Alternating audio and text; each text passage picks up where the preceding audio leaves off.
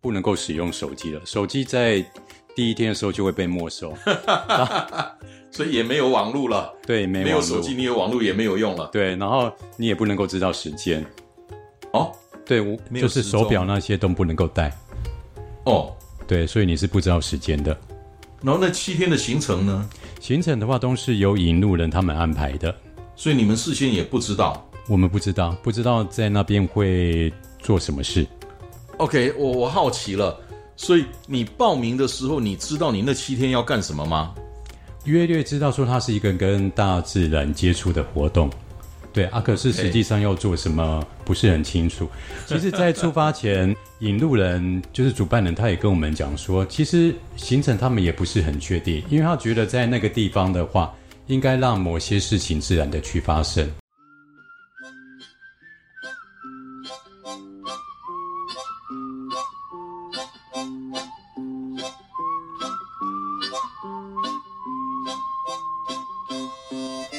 大黑是只狗，狗不会骗人，人才会；狗不会画虎烂，人才会；狗眼也不会看人低，只有人才会。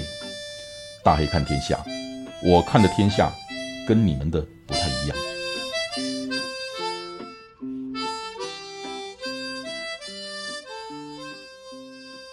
大家好，我们今天有一个老朋友来到了现场。吴伟雄，你们很多人知道吴伟雄，也有很多人不知道。那个吴伟雄，其实我也不知道你的真实名字，可是 大家认识的你叫吴伟雄，是，对不对？来跟大家打个招呼吧。大家好，大黑哥午安，我是吴伟雄。我现在来介绍那个你，如果你不知道吴伟雄，就是你在那个台湾马拉松的马场上的资历还不够深。那只要在马场上混得够久的人，几乎没有人不认识吴伟雄。那个在起点、终点，然后戴着吴伟雄，那个是头套还是帽子？是头套，呃他是法箍，发箍，对对，戴着吴伟雄的发箍，然后拿着澳摩油，在那个起跑线前帮那个跑者小腿上面去抹上那个澳摩油。可是不要误会了，我们今天没有要谈澳摩油哈，今天不谈澳摩油，也不谈吴伟雄现在的那个按摩工作室，这个不谈。我要谈一个你们都不知道的吴伟雄，有很多哲学家还有是宗教的学家讲，答案本身其实不重要，而是在于你会不会问问题。我跟吴伟雄今天算是第二次、第三次见面吧，哈。之前我们的见面都是为了生意，是跑步银行卖吴伟雄的按摩油。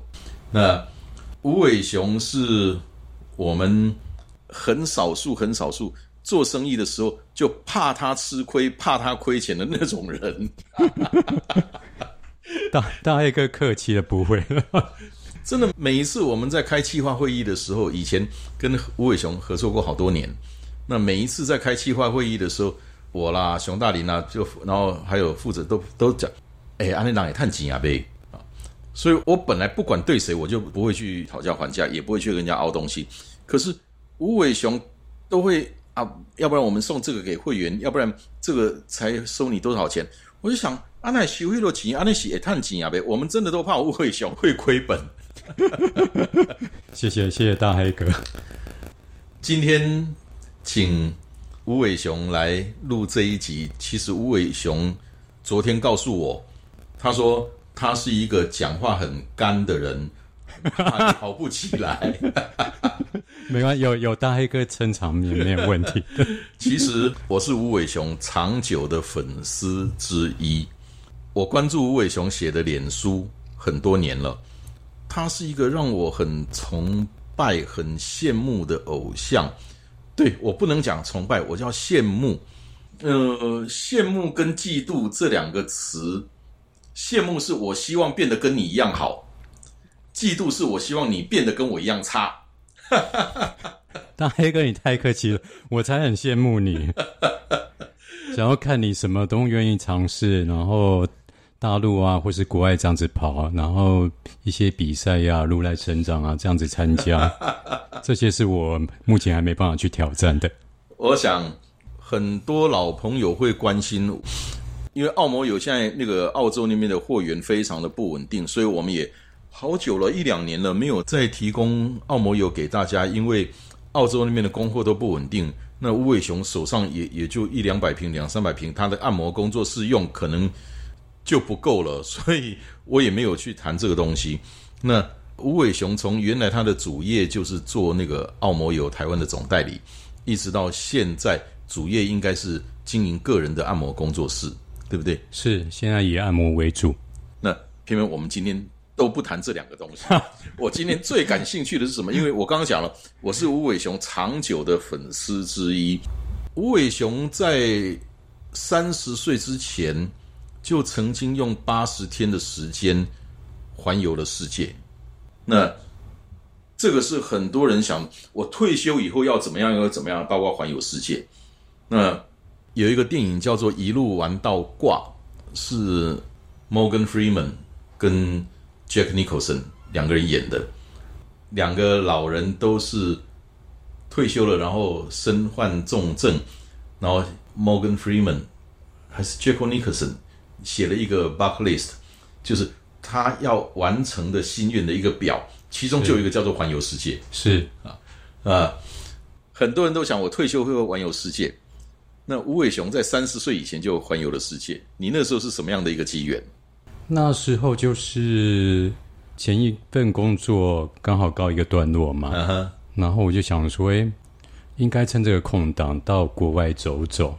然后本来没有想说要去环游世界一圈，可是后来就是想去的地方太多了嘛，然后 越计划越多，后来我就对，就干脆连起来，然后我就买了一张那个环球机票。对，那时候环游世界就是靠着那一张环球机票，然后我记得那时候好像最后总共去了十七个国家吧。嗯哼，对，八十天，对，就八十天。其实出发的时候并没有去计划说啊，我就是要八十天，而是回来之后我去算日子，哎，刚好从出发到回来的最后一天呢，刚好是八十天。跟那个电影像环游世界八十天，去的地方不一样，然后。内容也不一样嘛，应该是差异蛮多的。对，那我的环游世界的定义就是靠那一张环球机票这样子去环一圈，因为他那一张环球机票，它只能够同一个方向前进。OK，所以你一定会环一圈。OK OK。三十岁之前，吴伟雄，我可以请问你今年几岁吗？今年四四十左右。因为因为现在做按摩嘛，然后。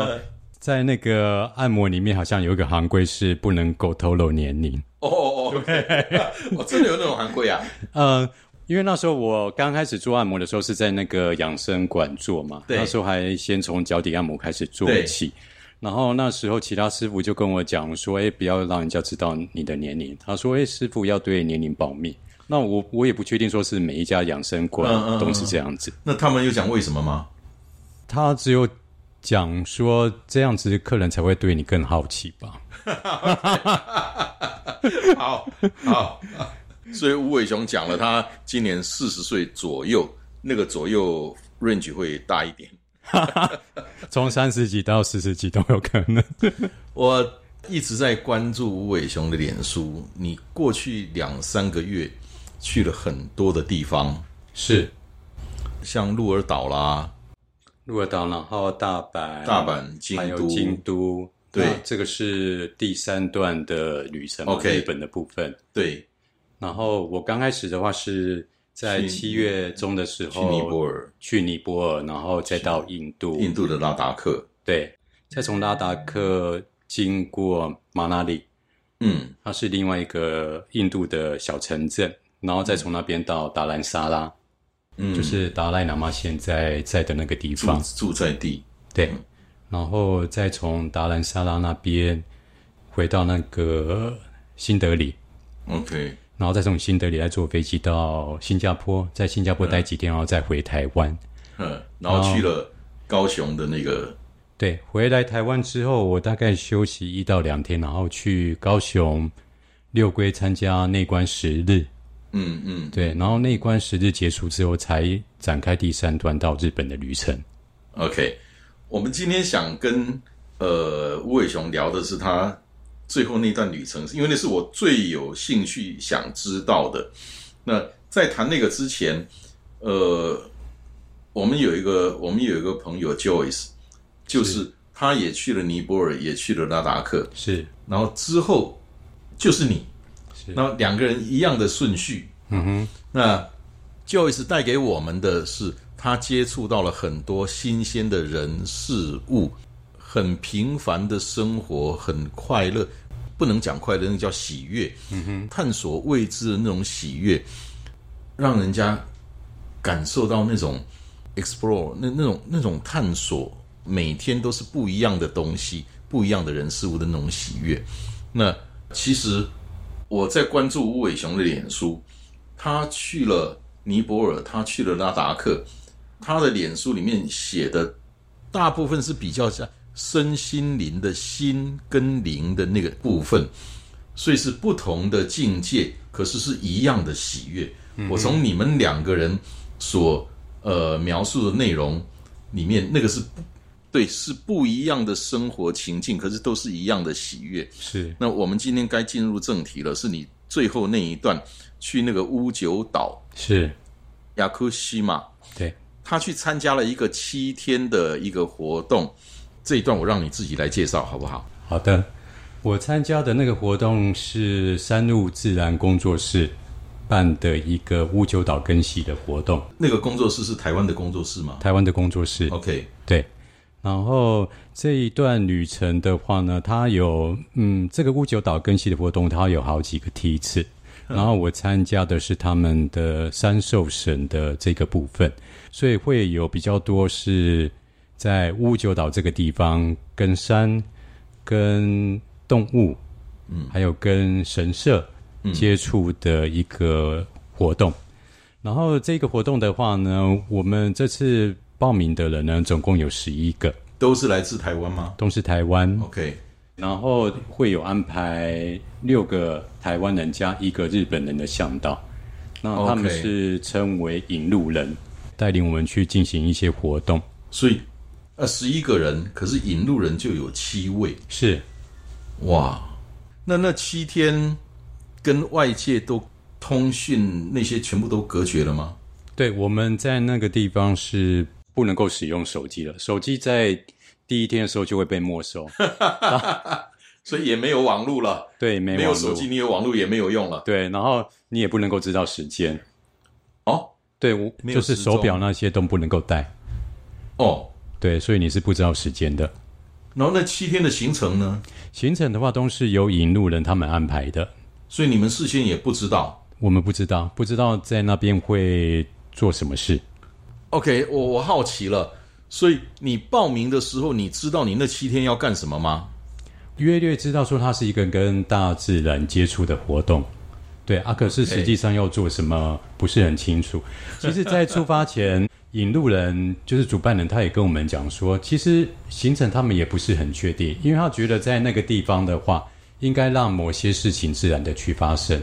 其实，对自然发生算是一种巧合，嗯。所有的巧合都不会是巧合的，是，这是你写的，这这个是其中那个主办的 说的。OK，所以那七天里面没有网络，没有手机，是。没有时钟，你不知道时间，对，甚至你也不知道每一天的行程，对。我们就是照他们的安排嘛，比如说，哎，他们今天在我们到某个地方跟我们讲说，哎。好，我们在这边我们要做什么？那我们就跟着一起参与活动。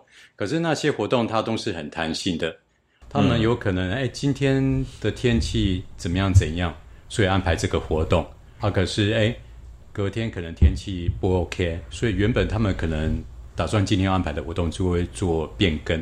那当初为什么他们会在乌九岛这个地方办这个活动？嗯，是因为其中的主办人呢，他觉得乌九岛是跟台湾蛮类似的一个岛屿。嗯，它跟大自然啊，然后山啊，还有水啊，嗯的连接的一个部分，跟台湾某个程度是蛮类似的，所以才会办这样的一个活动。那个岛的文明程度，我所谓的文明程度，就所谓的世俗文明的程度怎么样？嗯，在岛上面的话，像一些基本的设施都是 OK 的。OK 可是他们蛮重视环保的，OK，像那时候主办人有跟我们讲说，他们那时候要处理垃圾的时候嘛，到那个垃圾场，那个垃圾是要称重量的。那甚至说那时候他们看到有当地人嘛，他们要丢掉一个大锅子嘛，我们的那个引路人们，他们想要把那个锅子捡回来使用，结果对方就说不行，那个已经称完重量了，不可以拿回来。为为为为什么？嗯，他们就是重视环保到这种程度，因为他们会觉得说，在乌九老这个地方的话，是人跟自然都要能够共存的。你不是说为了满足人的需求，然后去破坏这个地方的环境。是所以，像在乌九岛，它是比台湾的面积还小的，是对。可是，在这个小岛上面呢、它有一百个名泉，就是有一百个泉水啊，是你可以直接喝的。哦，等于说，它那个地方的水啊是没有受到破坏的。对不起，我还是没搞清楚，称的重量你就不可以拿走，为什么？因为他们在要到那个地方的时候嘛，就是到那个垃圾回收场的时候，就要先报说啊，他们今天的重量是多少多少啊，因为已经称完重量了嘛，所以他们这个就不能够再拿回来，就是你一定要哦符合那个你的那个重量所以所以的规定，它是一种管理的机制。是 OK，哇，那做的很细耶，嗯，做的很细。那这七天里面有哪些活动是让你回来之后还会念念不忘的？这七天的活动的话，发生的事情蛮多的。然后嗯我觉得我到最后啊，感触特别深刻的是，有一天我们是在那个海边嘛，然后在海边的时候是要看着对面的那个口永两步岛，它是另外一个小岛。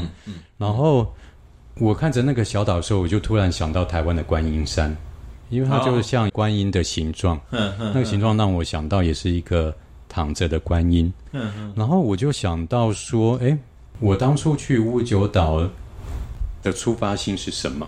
嗯，那时候的出发心是我想要跟大自然有更多的连接，因为我对觉得我在台湾好像跟大自然的连接不够深，OK，然后我想要在那边能够跟大自然有更多的接触。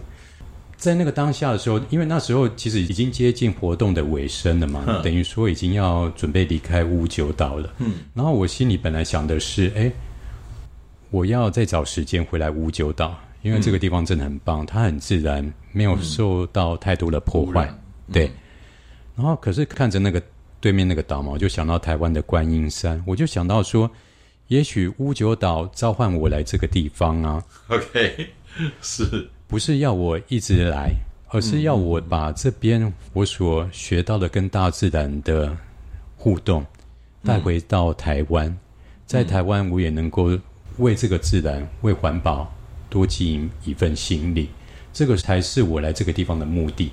然后为什么讲到说我们是被召唤来这个乌九岛呢？对。因为乌九岛它是一个蛮特别的地方，它的气候是很不稳定的，等于说在那个地方你要遇到下雨天的几率是非常高的。嗯。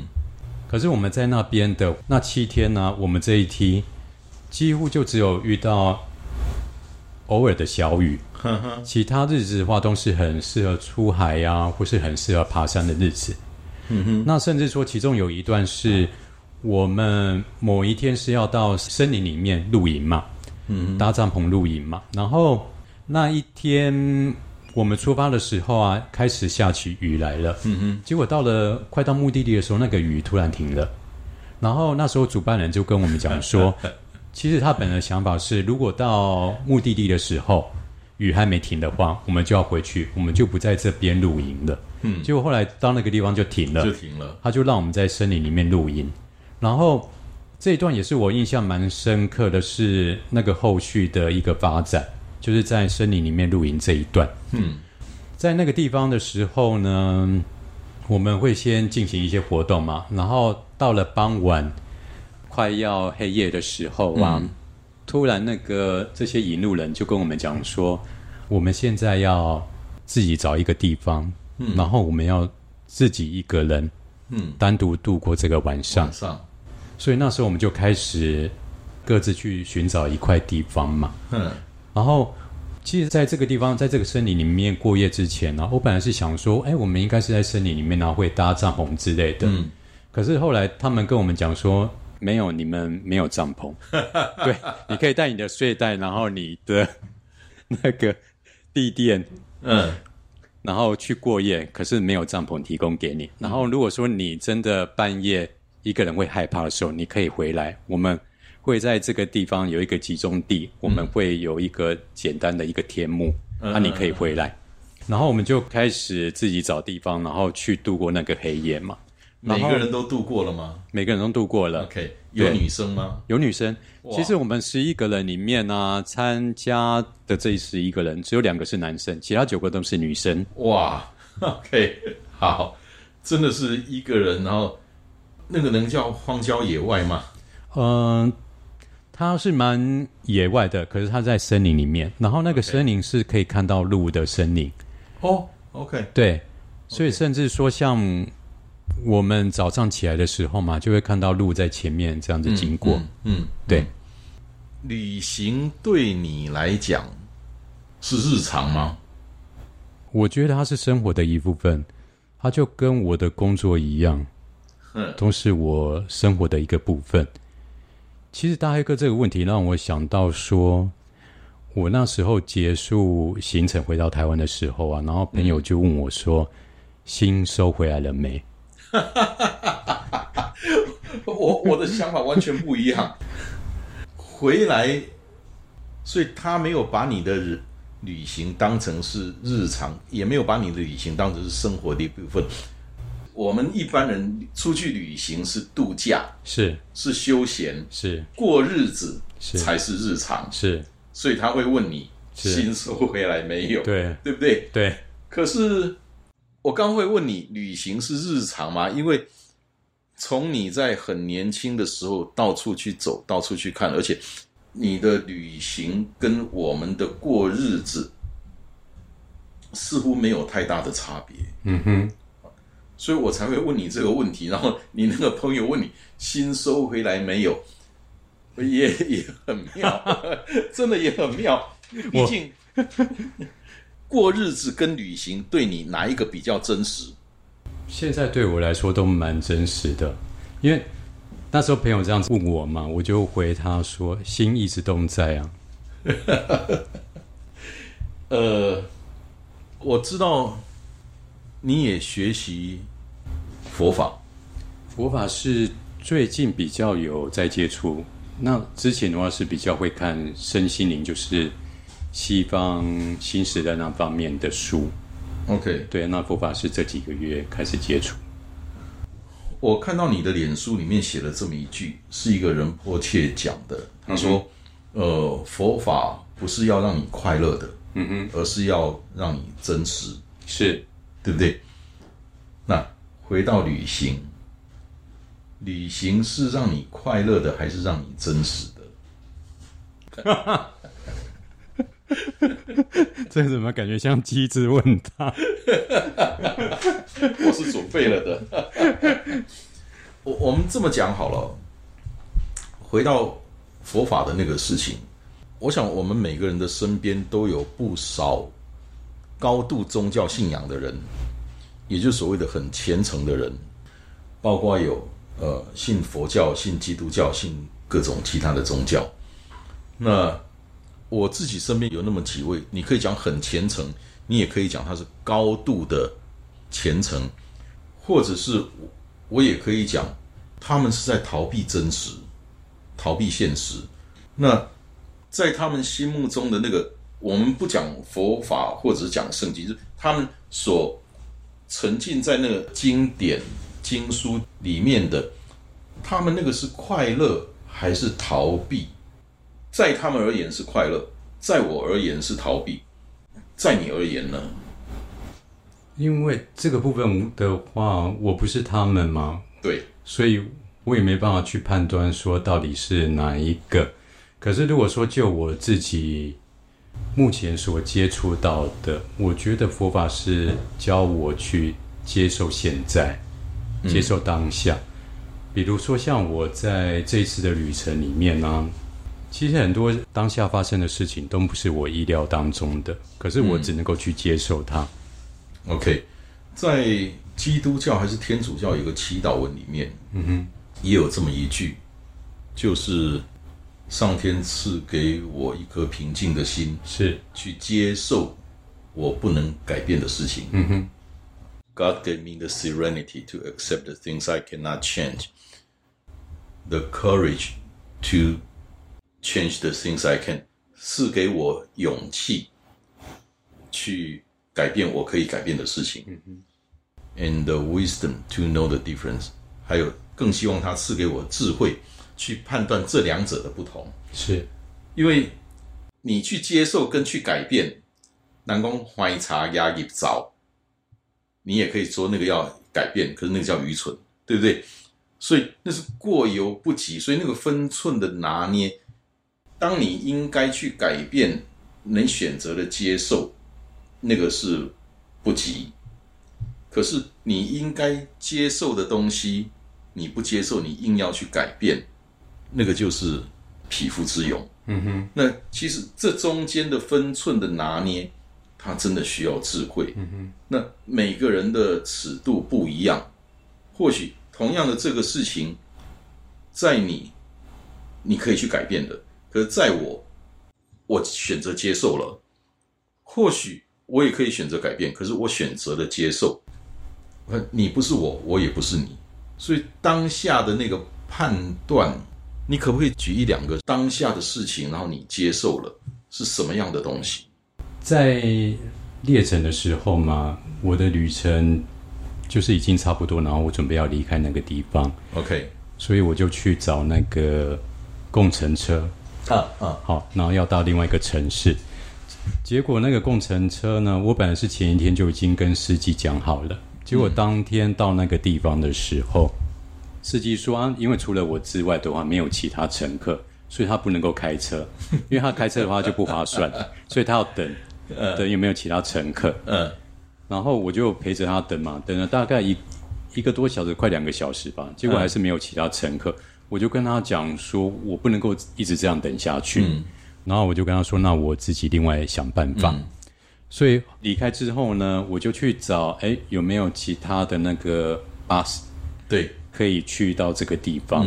然后我跑到另外一个 Lonely Planet 上面写的，嗯，寂寞星球，对，他有介绍有一个巴士站嘛，巴士公司，然后可以去那边询问嘛。结果我到那个地方的时候呢，哎，那个巴士公司它已经关门了，它已经没有营业了。对，然后我想说怎么会这样？明明资讯上面是有的、啊，然后那没有办法嘛，就是诶，进了这条路不行，我只好再尝试另外一条路。结果我就看我的那个 Google Map 上面，嗯，它有标示有另外一个地点，然后也是有那个共乘车的。结果到那个地方，我又没有看到什么车子在那个地方。嗯嗯嗯，然后这时候我就发现到说，哦，我已经做了我可以做的了。对对，我不是因为第一条路不行，我就完全不管，我是我做了其他尝试的。然后这样子都不行的时候呢，我就去接受它了，我不要再是。去强迫改变它。是，然后这时候就发生，因为你改变不了，对。而且你已经做了那个时候你想得到可以做的所有事了，对。对，所以你就是应该接受了，对。因为你接受跟你懊恼那个心态，其实会影响你那一天其他的时间，是。甚至接下来的行程。是。对，那个状况之下，接受就是最好的选择了。是，对，那时候我就决定说接受了，我就想说大不了我就再多待一天，啊，对，然后我今天晚一点，可能下午去找其他工程车是明天出发的，这样子应该就没有问题了。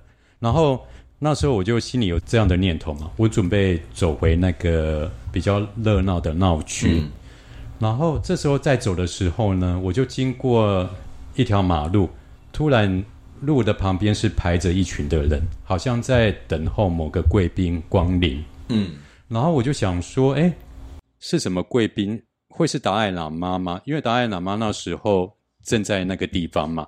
可是我从他网络上面资讯知道说，他今天应该是在某个学校啊，应该不会经过这边呢、然后我就去那边问当地在排队的人嘛，嗯，问他们在等谁，然后他就说达赖喇嘛你那一段时间 Joyce 也在。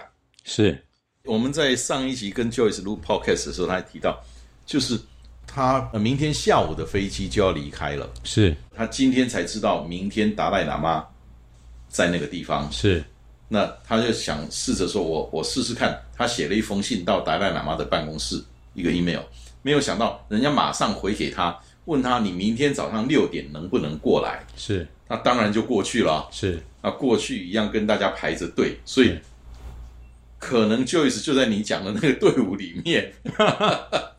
你看这么巧，是这么巧，是，有可能不是因为他去的时间跟你在那里的时间是是重叠的，重叠的是。对，两个台湾人都在列城，然后他是见到了达赖喇嘛，那你是因为这样的机缘，呃，所以你见到达赖喇嘛了吗？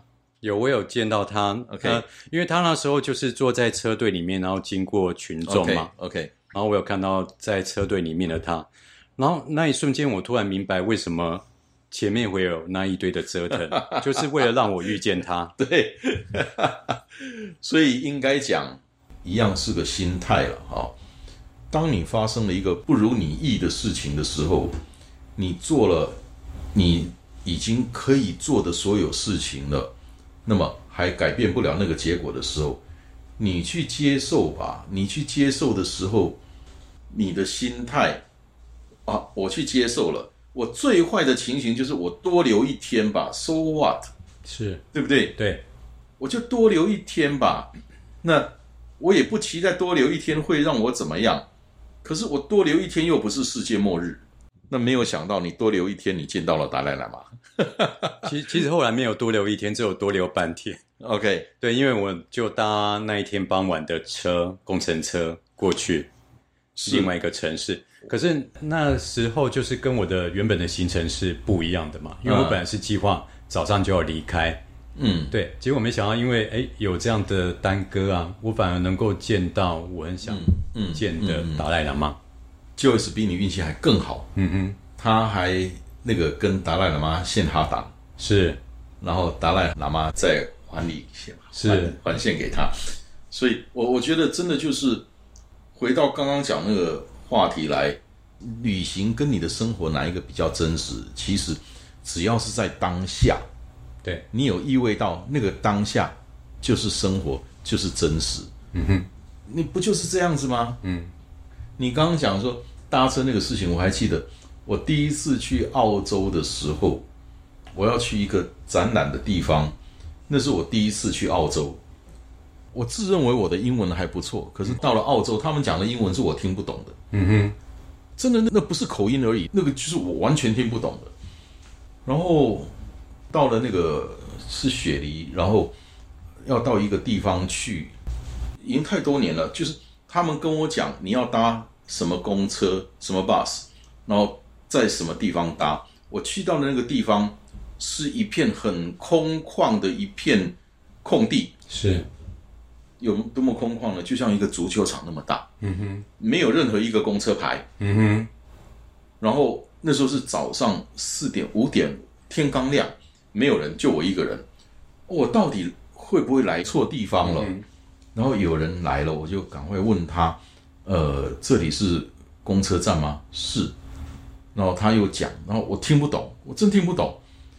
然后我说我要去什么地方，他跟我讲就是这里，就是这里，就是这里。我说那那公车牌呢？你留意一下，这个地方没有公车牌，可是公车来了，你自己留意一下。你要去那个地方，那个公车一天只有一班，如果你没有看到过去的，就过去了，就没有了。那个时候我真的很慌张，那时候很年轻吧，大概二十多岁、三十岁不到吧。是，那自认为英文都还可以沟通，都还不错。可是去到那边，他们讲的英文，我在飞机上坐我旁边的那个老先生，那个英文就是我完全不懂了。嗯哼，那去到那边完蛋了，然后我就到处跟人家讲，然后人就开始多了，要来等公车的人就开始多了。我每一个都跟他讲，我要去什么地方，我在等哪一个公车，你如果帮我看看到了，帮我讲一下。七八十个人最少吧，帮我在留意公车，结果我就搭到那个公车了。所以真的就是旅行，真的有很多的惊奇、惊喜，偶尔也会有点惊吓了。嗯嗯，所以在你去乌九岛，你刚有讲了，原来是想再回去的。那可是你现在想到不是，他是要你把在那边领悟到、领会到的观念带回到你的日常生活中。是，你刚刚有提到一个名词叫召唤，嗯哼，我还是不太理解。就是你说你去了那边，你才发觉说，其实是乌九岛在召唤你去，这个领悟是什么意思？那时候在要计划去乌九岛之前嘛，我是先在脸书上面看到这个活动的一个讯息，然后我那时候心里的感觉就是，哎，不知道为什么，我觉得我应该去。嗯，我现在大概能够知道这么一个心心情了。就像我我喜欢新疆，嗯哼我去我第一次去去到那个草原，我觉得那是那是草原在召唤我。嗯然后接触到那边的人，然后再跟那边的一些人，呃，有建立了很深厚的感情，到现在都还很深厚。我还有一个干儿子在那边，是，呃，就觉得是那片草原在召唤我。嗯哼，对，有时候旅行来讲，你如果是一般的旅行，去了啊，我去过哪里了，我到此一游了，你不会有这些感受的。可是如果你在去之前做了功课，然后去的时候，你能够融入，不要说融入了，就是跟当地的人事物有更深一层的交流的时候，有时候真的会有这种召唤的感觉出来，有一种这种，我就属于这里，嗯哼，这里不是异乡，会有那种感觉。是就就像你的朋友问你，呃，新手收回来没有？是，就像以前我常常在世界各地旅行工作的关系，最后的那十年几乎都在大陆。呃，我在扬州跟山东都各住过三年，嗯哼，然后就大概一两个月回来一次，一两个月回来一次，把去跟回来，就朋友跟我的那个对话，像大陆那边朋友，哎，陈总你回来啦，这样子，是，然后台湾的朋友会跟我，哎，啊你要回去大陆了，我是去大陆，不是回去大陆，就就是这样的感觉，有一种去归属还是回去？嗯，啊，你是来还是回来？是，啊其实中文字也很有意思哈，就是你心里头的归属是什么？嗯哼，而你的你心里头的归属跟别人认定你的归属，呃，经常是不一样的。不管是从国籍、从从地理的观念来讲，或者从心灵的层面来讲，都是不一样的。嗯哼，啊今天真的谢谢吴伟雄跟我们聊了这么一些。其实吴伟雄还有很多我想要了解，他像是一个，我不能讲你是活佛，我也不能讲你是仁波切，可是吴伟雄的心灵世界，他的那个丰富跟饱满，是让你觉得，嗯，跟他聊天是很舒服，而且是很有 touch 那种碰触那种。怎么说？好了，不讲了，今天就 就就聊了，讲不下去，因为我形容不出来，因为啊，脆糖新旧，所以今天谢谢大家，也谢谢吴伟雄，谢谢大家，谢谢大黑哥的邀请，我们应该还会有下一集哈，吴伟雄，可以吗 应该吧？？OK，好好，谢谢大家，拜拜。拜拜。